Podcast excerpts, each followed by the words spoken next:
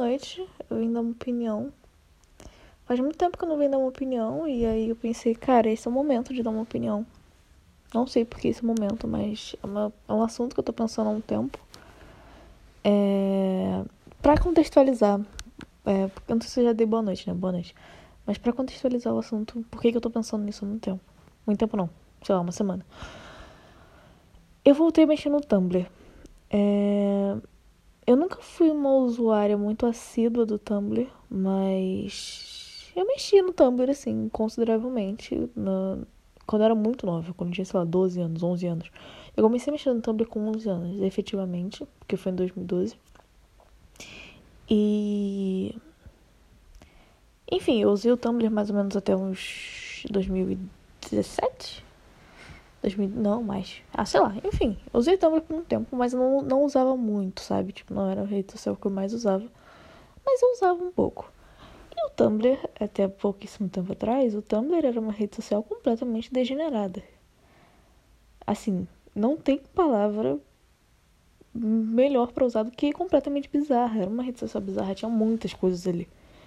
Tinha coisas extremamente bizarras ali. E enfim. É, por que eu tô falando do Tumblr? Porque eu acho que o Tumblr foi meio que começo de tudo, foi meio que estopim das pessoas falarem as coisas na internet assim. Adoidadamente, postar coisas adoidadamente, anonimamente.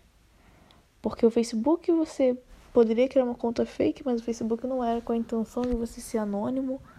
O Twitter também não muito com a intenção de você ser anônimo e você e não tinha muito espaço, né? Você não tinha só 140 caracteres na época. Sei lá, provavelmente pro, eu não lembro se o Twitter deixava postar imagem ou não, acho que sim. Sei lá, não lembro. Apaguei essas, eu apaguei essas partes da minha vida da internet. Mas, enfim, é, qual a questão que eu quero trazer? Agora, eu sou uma usuária assídua.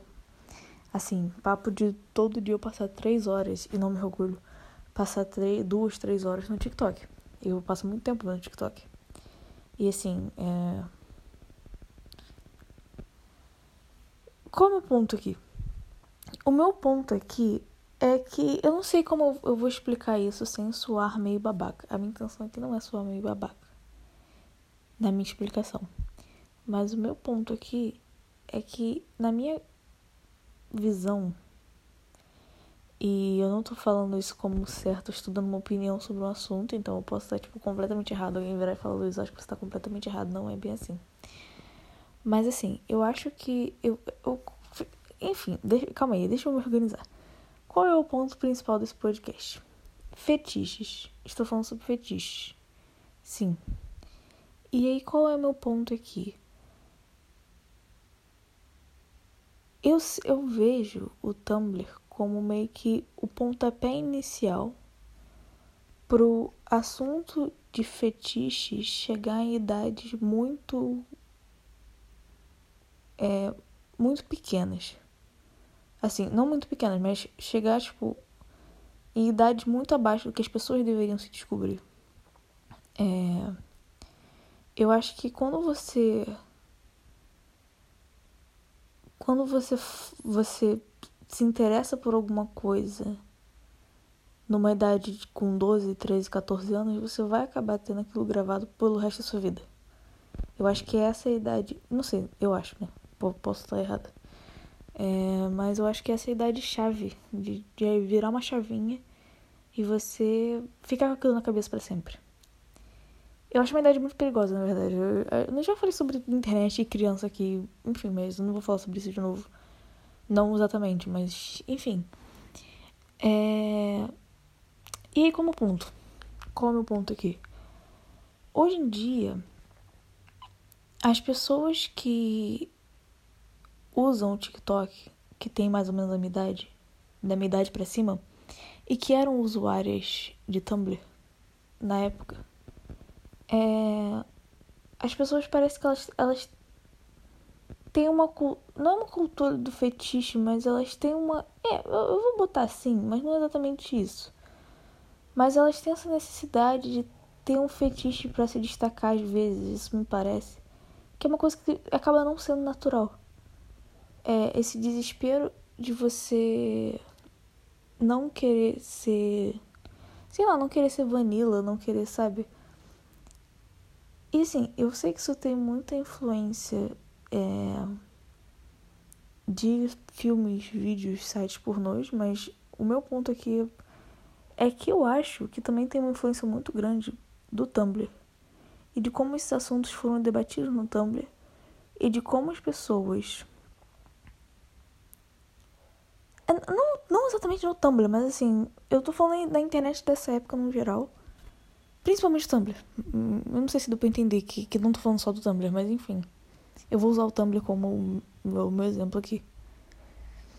E aí no TikTok, isso tá virando um assunto assim muito. É não, não, não é normal, não é tipo normalizado, não é isso que eu quero dizer, mas está se tornando um assunto muito falado e aí você vai remoendo isso na sua cabeça.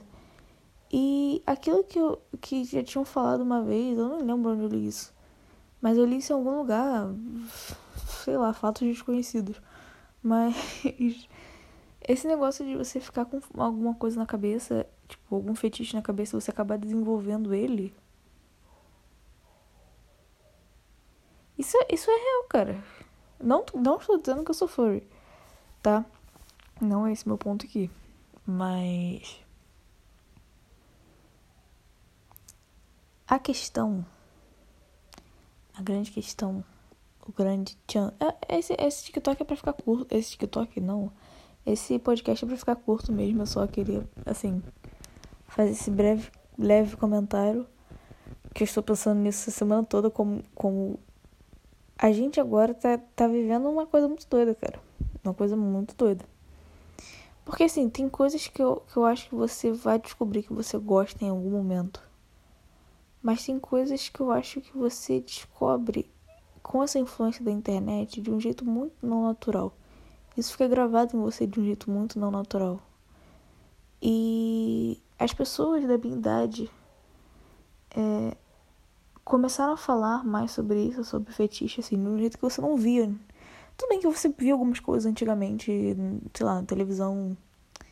Esse jeito que o pessoal velho hoje em dia fazia, mas não, não é uma coisa tão. Né, eu não sei, cara, eu não sei explicar, mas sei lá, me parece que é uma coisa muito espalhada agora, tipo, muito aberta. E não que, tipo, seja uma coisa, sei lá, seja motivo de humilhação ou querendo fazer kink shaming com as pessoas. Não é isso, mas. Eu acho que às vezes depende muito de quem tá vendo isso. para quem é destinado esse tipo de conteúdo. Sabe? Enfim. E. Outra coisa também que eu tava falando é que as pessoas da minha idade, elas, elas são, querendo ou não, você vai sempre ser, tipo, ter uma geração antes de você vendo o que você faz e esperando o que você faz para fazer as coisas dele. Sempre foi assim. É, eu com 13 anos eu vi as mulheres, meninas de 18, 19 e queria fazer que nem meninas de 18, 19 faziam. Assim, não tô falando nada esquisito, tô falando assim de jeito de se vestir e tal. E isso vai muito da forma de pensar também. Eu não sei, eu acho que esse, esse TikTok, eu já ia falar TikTok de novo. Esse podcast assim, é só um, um pensamento em voz alta, não é, não vou mudar o mundo amanhã, fazer uma revolução. Mas, enfim, cara, era só isso mesmo. Boa noite. Era essa minha minha reflexão. Valeu.